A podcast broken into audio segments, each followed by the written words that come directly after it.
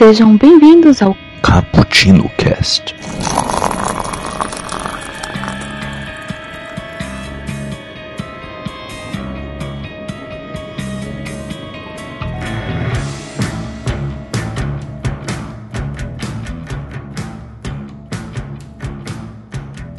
Yo, galera que adoram cappuccino, estamos aqui mais uma vez para analisar mais uma HQ profundamente daquele jeitinho que você gosta.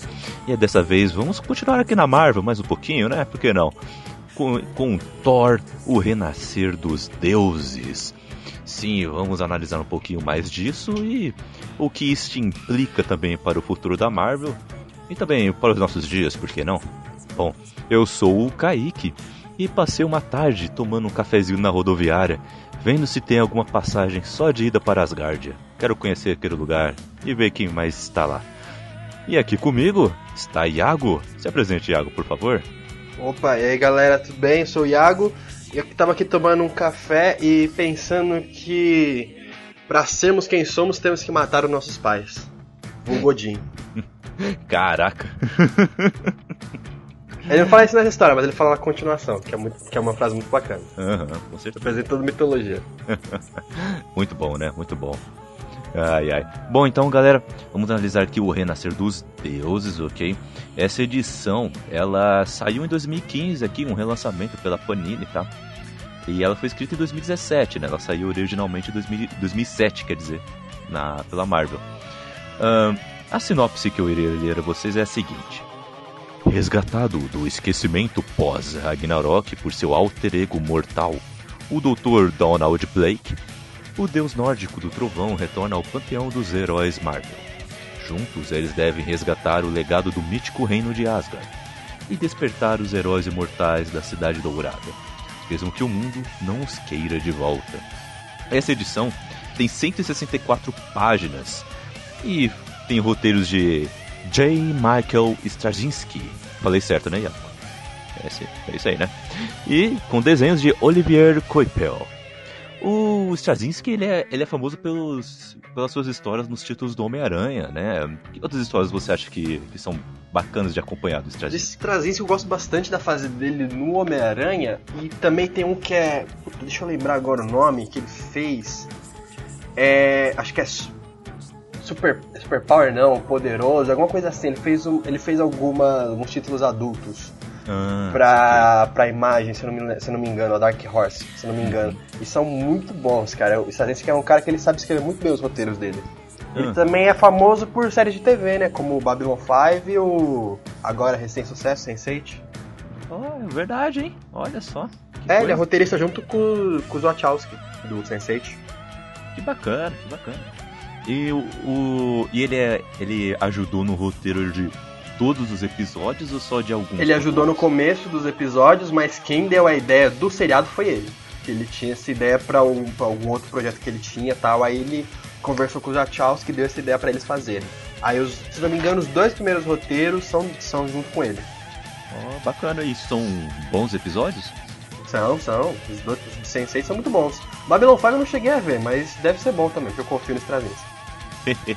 Mas tem alguns títulos que a galera não gosta tanto assim dele, né? É, ele não gosta muito, cara, mas eu gosto, pra falar a verdade, eu gosto bastante da forma como ele escreve. Aham. Porque é, é, é porque ele tem uma coisa que ele exagera. Se eu não me engano, foi ele que, que reviveu a, a Gwen Stacy, não, foi, ele foi ele que fez aquela fase sombria do Homem-Aranha, que o Ozzy Osbourne pega a Mary Jane, que ele tem aquele trauma dele, não sei se você lembra. Putz, tô ligado, tô ligado. É, que ele desenterra o cadáver da Mary Jane e tal. Muita gente tem raiva dele por causa dessa fase do Homem-Aranha também. Saquei, foi, é, foi bem ousado, né? Porra! Caraca. E eu Mas também, foi- tá, eu também tá pensando mais um pouquinho aqui só de termo de curiosidade, ele também ajudou nos, roteir, nos roteiros e foi produtor dos filmes do Thor. Olha aí, É? olha aí. O, pri- o primeiro, ele é, ele é muito pipoca, né? Não é tão bom assim, mas o segundo eu gosto pra caramba, muito sombrio, eu gosto pra caramba. É, o segundo é mais divertidão. Ele se se desprendeu de querer fazer uma história muito, muito, muito de Deus, essas coisas. Falou, vamos fazer um filme de super-herói? Vamos, aí. É um filme pra divertir, eu gosto também do mundo sombrio. Ah, fora, fora que tem umas reviravoltas bem legais, né? Tem umas Pô, demais. Muito bacana, muito da hora. E, e esse legado que ele fez, assim, em Mundo Sombrio, vai ter continuidade agora em Ragnarok, né?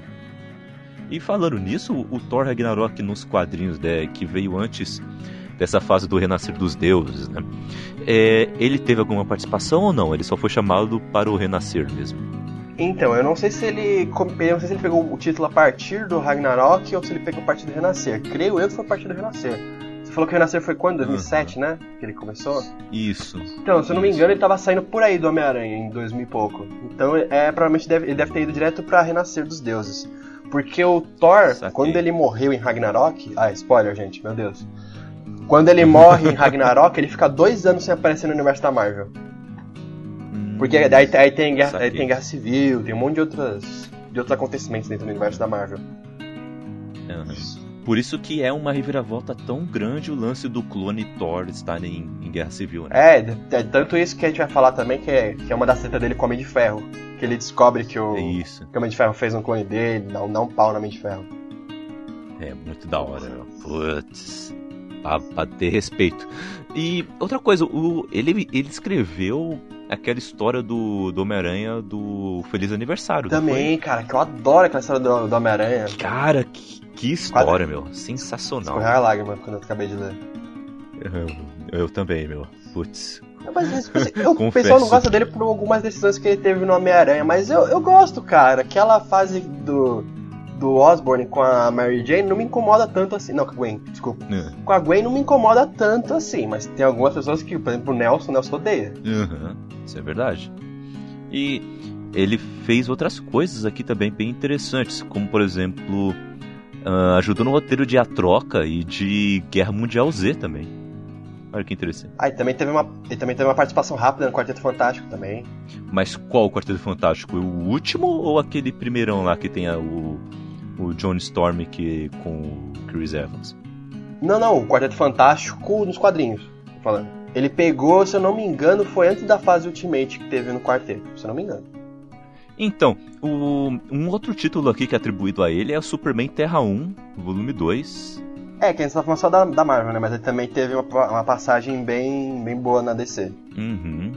Exatamente, eu tô dando aqui uma, uma olhada aqui nos títulos que são que, que são atribuídos a ele. Uh, tem a fase do Homem-Aranha O Outro também. A fase da Guerra Civil do Homem-Aranha foi ele que escreveu. O Prelúdio do Planeta Hulk também. Uh... E ele também participou de duas histórias que eu gosto muito. Ou uma só. Não, duas. Hum. É que é no Before Watchmen que é aquela, aqueles quadrinhos que são antes do Watchmen, né? Conta a história de, de alguns personagens antes do acontecimento do, do Watchmen. Uhum. Que muita gente acha meio que desnecessário, mas eu gosto, porque pelo menos me, me forma mais sobre aqueles personagens, apesar do Alan Moore detestar. Uhum. Mas eu gosto. Ele fez do Dr. Manhattan e fez do. do Coruja. É, tá aqui, ó. É verdade, ó. É. Eu tenho aqui também. É muito bom, cara. Eu, eu gosto da fase dele no, no, Before Watchmen também. Eu gosto, cara. Sei, muita gente detesta isso, mas eu gosto do Before Watchmen. ah, eu ainda não li, meu. Eu vou procurar pra ler pra, pra ter uma opinião. Mas eu vi muita gente falando mesmo que é desnecessário. Ó, aqui, ó. Homem-Aranha Um Dia a Mais, também dele. Tem aqui do Superman que tá o título em inglês aqui: Grounded. Conhece o nome em português? O nome aqui do Brasil? Não, não cheguei a ver essa história não. Hum. Nem se foi lançada no Brasil. É. Bom, é, é um cara aqui que, que realmente tem bastante coisa aqui pra, pra gente ver. E, e você então curte o, o, as histórias dele, né? Acha bacana. Demais, adoro. Bacana. E. Pá... Ah, achei, Poder Supremo. Boa. Essa história que eu queria falar. Boa. Poder Supremo é, ele fez na. Cadê onde é que tá?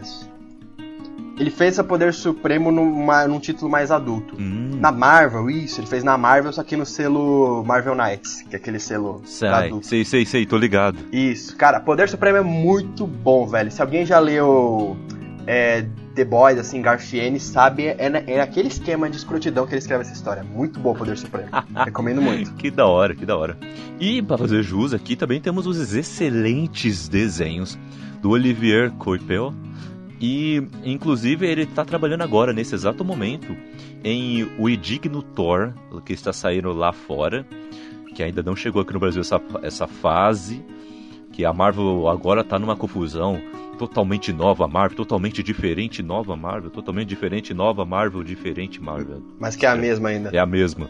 Mas estão rendendo excelentes elogios para essa fase do Thor.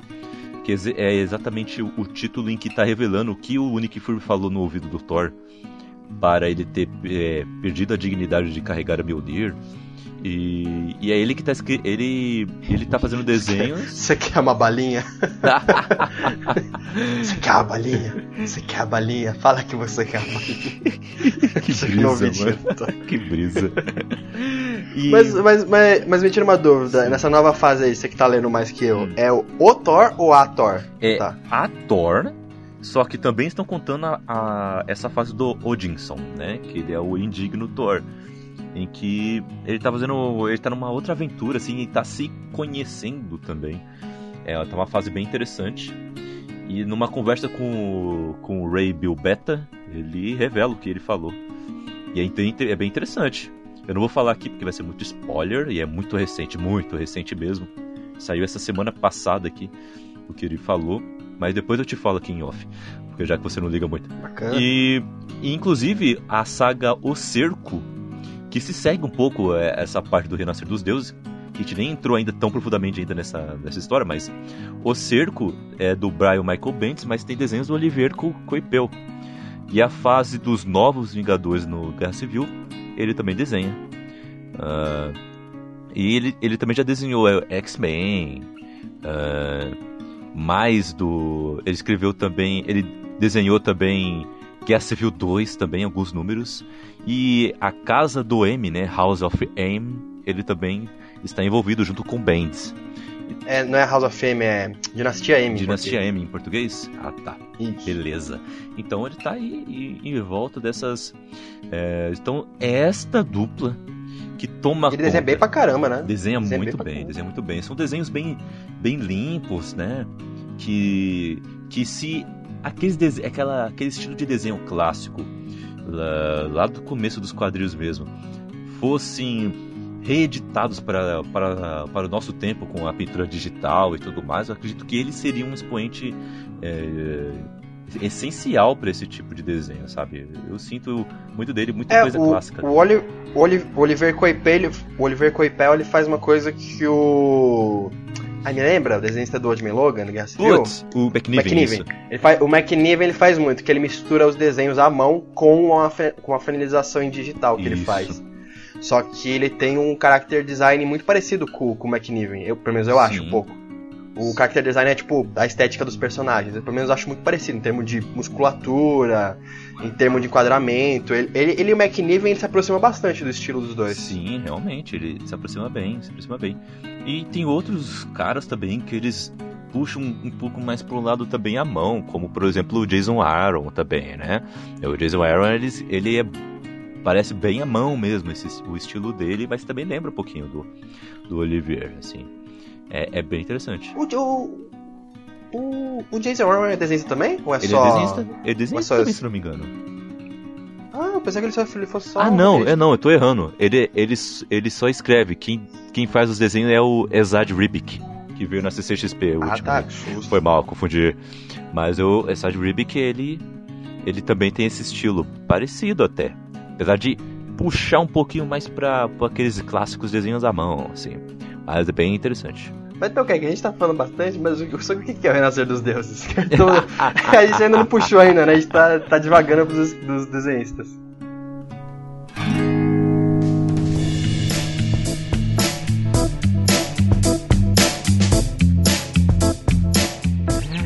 Ai, ai. Mas é legal a gente trazer um pouco aqui do que. qual é a bagagem dessa dupla que toma conta, porque a tarefa deles não é nada fácil. É repopularizar o Thor, que estava passando por, um, por uns maus bocados lá antes de 2000, 2007. Tanto que sofreu o Ragnarok, morreu e ficou por uns dois belos anos aí, sem nada de Asgard no universo Marvel. E no meio disso houve invasão secreta, houve uh, guerra civil, como já falamos. Uh, logo, logo um pouquinho depois que acaba a guerra civil, que vem o renascer dos deuses, né? E é uma, era uma fase excelente da Marvel, hein? Porque acabou a Guerra Civil, já veio o Renascer dos Deuses e veio e veio em excelente nível o Renascer dos Deuses, né? É interessante que tudo começa a partir de uma iniciativa do Dr. Donald Blake, né?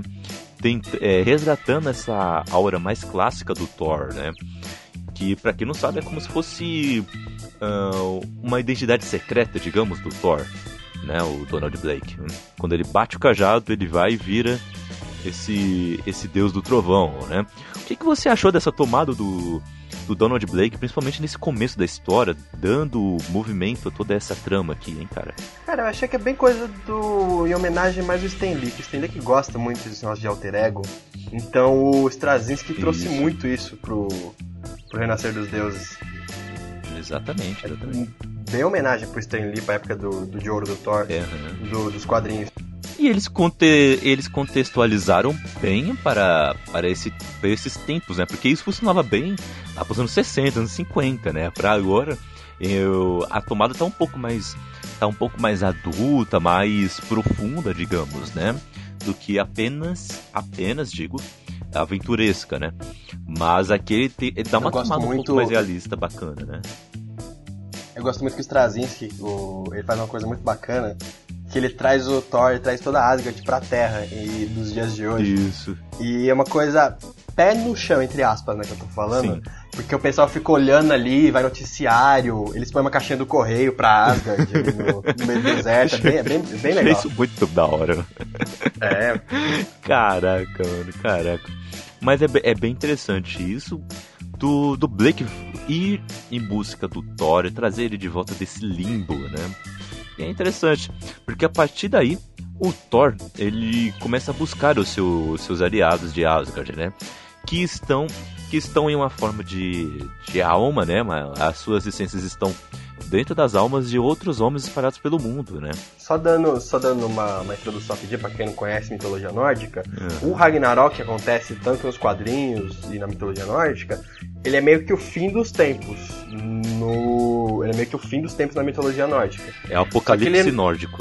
É, só que ele não, tipo assim, não acaba tudo, ah, acabou. Não, ele é um ciclo. Então, tipo assim, toda vez que acaba, tem o Ragnarok, recomeça tudo de novo a partir do ponto zero, entendeu? Mas o. É, e o Ragnarok, é tanto na mitologia. É, é, então, e tanto a mitolo na mitologia como nos quadrinhos, quem iniciou o Ragnarok é o Loki. Uhum. Por conta que ele tá tendo umas desavenças com o Thor, tal, cansou, e o plano final dele foi desencadear o Ragnarok. Uhum. Aí mata todos os deuses. Mata todo mundo. Mata tudo. Inclusive ele mesmo. Inclusive ele mesmo. ele, ele, quem mata ele é o. Vixe. Ah, o nome, o nome do cara que fica olhando lá, tem chifre? O Heimdall. Isso, Heimdall. Ele, uhum. ele que mata o Loki. Olha aí, que beleza. e nos cinemas é o. É o Idris Elba, hein? Será que vamos vê-lo matando o, o Loki? Eu acho que não. Ah, acho, acho, que não, que não. dificilmente. É o... No Ragnarok tem uma cobra gigante e um lobo gigante. Acho que dificilmente a gente vai ver isso. Seria ótimo, Que mas... é o lobo gigante é o Fenrir que mata o Odin e a cobra que mata o Thor. Isso, é a serpente. No, no quadrinho é um demônio, não é, não é, bem igual, mas é mais ou menos por aí. Aham. Uhum. Mas é da hora, é da hora. é. Mas, uh, aqui nessa, nessa história, então, o Thor começa a, a ir em busca do, dos seus amigos, né? Sem, sem não antes, né, disso, uh, trazer Asgard para a Terra, né? Não é uma coisa muito nova, né? Já aconteceu lá nos anos, uh, nos anos 90, no final dos anos 90, né? Em 98, precisamente, com, com Dan Jurgens, que quando escreveu o personagem ele trouxe também Asgard para a Terra. E aqui ó, não temos mais, mais Asgard, Asgard em seu plano uh, tradicional, então ele, ele vem para, para Oklahoma, nos Estados Unidos, numa área deserta, né? E, e a partir daí tem alguns conflitos bem legais. Né? Enquanto o Thor está buscando seus amigos, tem o, o, conflito com a população, que a população está ganhando cada vez mais um, um, papel importante nas histórias da Marvel, principalmente nessa época, ainda mais depois da Guerra Civil e, e toda a mobilização pública, né? contra os super-heróis também, né? Nessa parte do no, da Guerra Civil, né? Contra os mascarados, digamos, né? Então é interessante vermos como o público interage com, com esses deuses voltando, né? À vida e todo esse dilema dos deuses precisarem dos homens e os homens precisarem dos deuses e também a questão do registro super-humano, né? Porque o, aí o Tony Stark vai lá, vai lá em cima vai lá em cima do Thor e, quer o registro de todos ali também, ingênuo, né?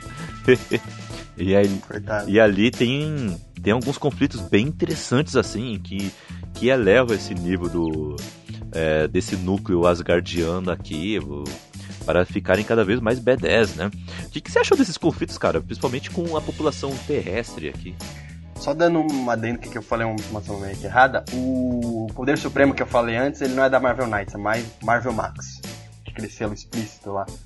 Mas enfim, falando do. Falando da questão do, dos deuses com os humanos, é bacana o, o Straczynski é trabalhar esse lado da Marvel, porque o Thor sempre foi visto como um deus super poderoso, tal, que aquele cara fanfarrão, adora bater, no, adora batalhar contra o Hulk. No, eu senti que no Renascer dos Deuses ele mostra meio que um lado mais frágil do Thor, sabe? Como se ele fosse mais humano.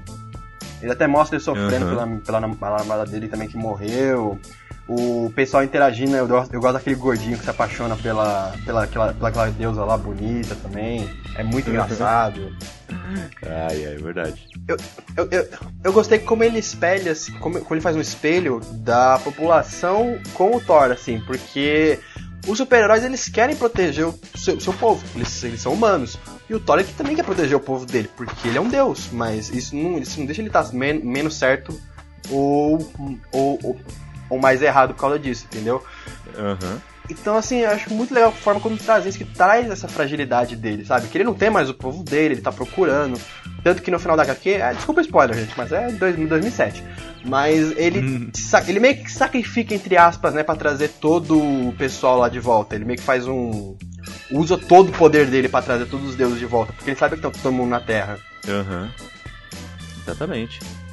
E é interessante, né, essa, essa ideia do, do renascimento de, desses personagens, né?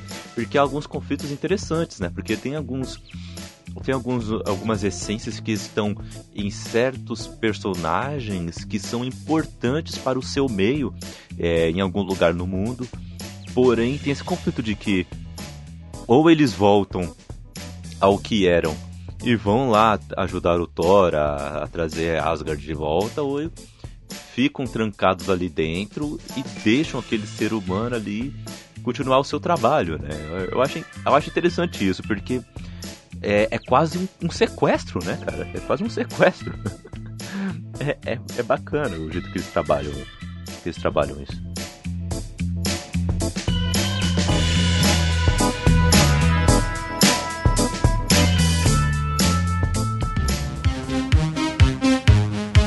Uh, o que você achou desse conflito do, do Thor finalmente tendo contato com o que aconteceu em, em Guerra Civil? E principalmente a, aquela surra que ele dá no, no Tony Stark, né?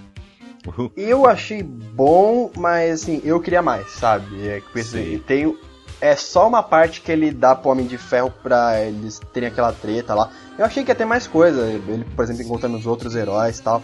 Mas você vê que ele que o Thor ele tá pouco se ferrando, pouco se lixando pra o que tá acontecendo na humanidade, né? Ele só quer saber do povo dele. Uhum. É, e, a, e, ali eu achei que ficou faltando um pouquinho mais de conflito com o resto dos heróis. Tipo assim, minha visão, queria ter visto mais. Uhum. Aí a gente só vê isso depois mais no. no cerco. Hum. É verdade. Eu também, é, eu também não entendi o, o Blake nessa saga, porque ele realmente parece que ele abandonou a humanidade, né? Que ele falou assim, não, Thor, pode ficar aí, eu te ajudo, bora. é verdade. Ele também não quer mais saber do, do, pessoal, ele só vai de vez em quando lá visitar o, o, os parentes dele, depois volta a ser Thor de tempo integral. É, então, porque assim, o problema do Thor não tá na Guerra Civil é justamente porque ele é um puta, puta desequilíbrio, porque o Thor é um deus, né? O Thor tipo assim, tem muito poder. Então, assim, eu queria ver mais desse conflito, porque eu fiquei imaginando, sabe, a Shield ou o pessoal em cima dele pra, pra recrutar ele logo. Eu senti que faltou um pouco isso, tipo, ele tomou um pau do. Ele, o Homem de Ferro tomou um pau dele e nunca mais voltou lá, tipo, deixou bem quieto mesmo. Aí no final da. Tem a continuação, né, do Renascer dos Deuses, que é em nome do pai, que é quando ele vai depois ver onde o Odin tá, resgatar ele.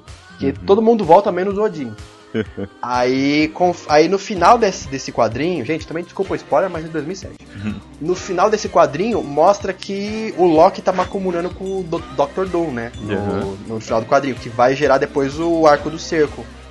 E eu falei assim, mas, mas cadê a Shield, sabe? Eles deixaram o Thor quieto nisso, sabe? Ninguém foi lá ver alguma coisa. Eu senti uhum. que faltou um pouco assim do resto do universo ali da Marvel meio que interferir na história do Thor. Entendo. Mas é, mas eu, eu, eu, senti um pouco de déficit nisso, mas não que isso seja um agravante. Nossa, que horrível essa história. Não, mas eu, foi uma coisa que eu senti falta, pelo menos. Aham. Uhum. É, eu entendo. O, o plano vilanesco aqui não é, não é um dos mais primorosos, acredito. Mas também é, acredito que é por causa do, do foco da HQ, né? É uma, é uma HQ que é focada nos personagens, né? Que é trabalhar os personagens. Algo parecido com o que estamos vendo com nos cinemas agora, com Logan, por exemplo. Né? O foco são os personagens, né? Principalmente é, o é, Logan. Então... É, é, é, que o, o que o vilão dessa vez é o Loki, como sempre ele é. Uhum. Mas e, e, o arco dele, de todo, de todo o plano dele, só vai se desenvolver mais em nome do pai.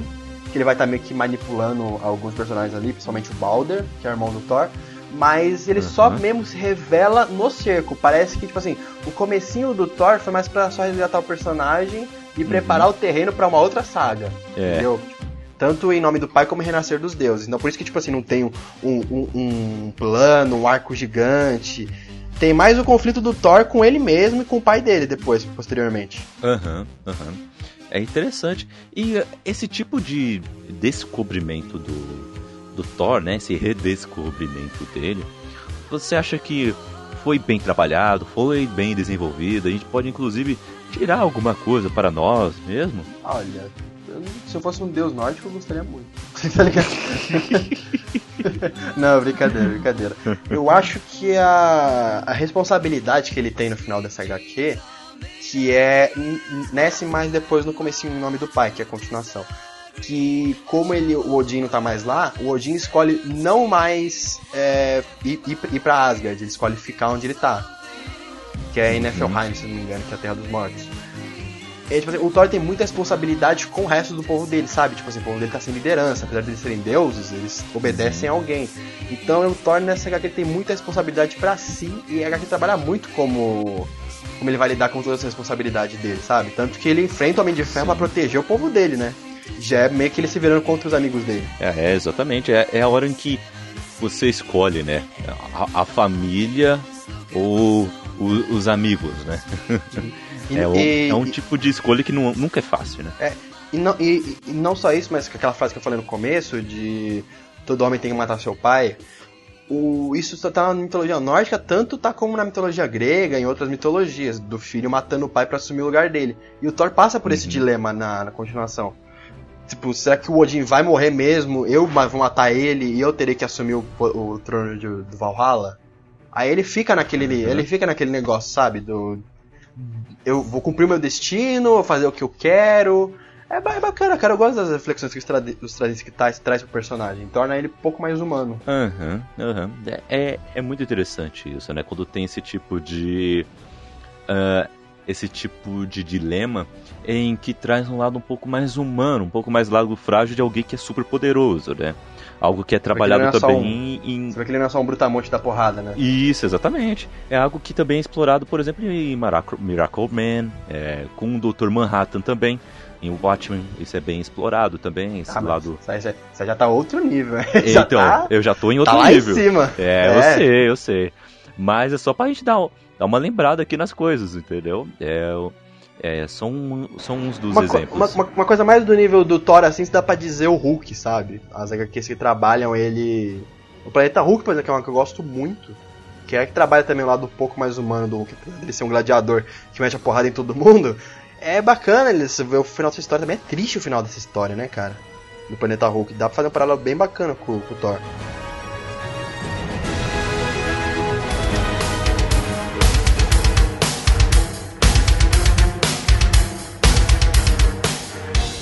Então, então Iago, por, por, por, esses e outros dilemas, né, eu acho que essa história merece um, merece um café expresso, né? O que, que você acha? Ou apenas um café forte?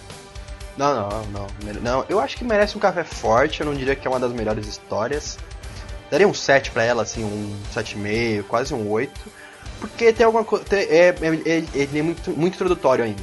Uhum. Ele tá introduzindo muita coisa na história. Depois começa a trabalhar mais e depois tem um cerco ainda, que é melhor ainda. Então, assim, o Straczynski no começo ele vai trabalhando muito, mas é um, mas é um começo muito bom para quem nunca leu nada de Thor e quer começar, pode pegar para ler Renascer dos Deuses. Eu recomendo. É verdade, é um, é um ótimo início de, de jornada, assim. O, você acha que qual é o ápice dessa, dessa fase do, do Thor? Seria mesmo em cerco ou em O Nome do Pai? O ápice dessa fase dele ou o ápice de todas as histórias do Thor? Dessa fase dele. então, desse novo renascimento aí do Thor, eu colocaria tanto o cerco como invasão secreta, que tem depois do, dos Skrull. Hum. Que apesar de não ser focada no Thor, ele dá, uma, ele dá uma aparecida ali, é bem bacana. Ah, então a invasão secreta é depois do, do circo, né? Putz. Não, não, é, não, invasão, invasão secreta é, é antes, né? Ah, tá. É, é, antes, é. é depois de nascer dos deuses, mas é antes do cerco. Ah, tá, saquei. Saquei, saquei. Bacana. Aí, tipo assim, aquela fase ali que o. que o. que o. que o Brian Michael Bendis amarra tudo ali é muito boa, cara. Eu gosto bastante daquela fase. Ele pega. Ele faz um puta arco no universo da Marvel. Aham. Uhum. É muito bom, né? Muito bom. Foi uma excelente fase. É, isso que eu, isso que eu não li depois. É, isso depois eu não li depois das outras fases, nem li também a, a Marvel nova lá, que tem a mulher, a mulher Thor. Ah, tá. Ah, é legal, viu? Eu comecei a ler os primeiros títulos, eu não li tudo. Mas é, é bacana, é bem legal. É uma boa fase, assim. E tá fazendo sucesso, porque tá continuando até agora, então tá fazendo sucesso, sim. É interessante. Uma fase que, eu, que é recente dele que eu gostei muito de ler foi o Carniceiro dos Deuses. Eu gostei muito. Ah, do Arrow, né? Isso, gostei muito, muito mesmo. É muito bom mesmo. Escrevi até um review. Vai sair já já no Bookstime Brasil. Bom, então vamos ficando por aqui então, né, né Iago? Acho que acredito que a gente conseguiu acrescentar bastante para, para os nossos ouvintes, nossos leitores também, né? E convido a todos a, a entrarem no site bookstimebrasil.com.br. Entrem lá, tanto nas nossas redes sociais também. Facebook barra Bookstime Brasil o, e também o Instagram e o Twitter, que é arroba Bookstime Brasil, ok? É, fique de olho aí. E também em todas as segundas-feiras temos o Expresso do Dia, e a, que é esse quadro que estamos aqui. Continue é, nos acompanhando e também toda quinta-feira temos outro Cappuccino Cast um pouco mais longo, analisando um outro tema da nossa cultura pop com aquele com aquele humor e com aquele conteúdo que você tanto gosta. Então fique de olho aí. E temos novidades chegando por aí, hein? Hum, fique de olho, que 2017 só está começando, hein? Bom, vamos ficando por aqui. Iago, você gostaria de, de dar mais uma última pincelada? Ah, só pra dizer pro pessoal ver bastante coisa do cara, e veja Poder Supremo, que eu adoro. boa, boa. boa, recomendo pra você também, Kaique, vai ler Poder Supremo. Eu vou ler, eu vou Legal. ler, pode deixar, pode deixar, vou procurar aqui e vou ler. Bom, vamos ficando por aqui então, galera. E até a próxima, viu? Tanto na segunda como na quinta, hein? Fique de olho. Até mais.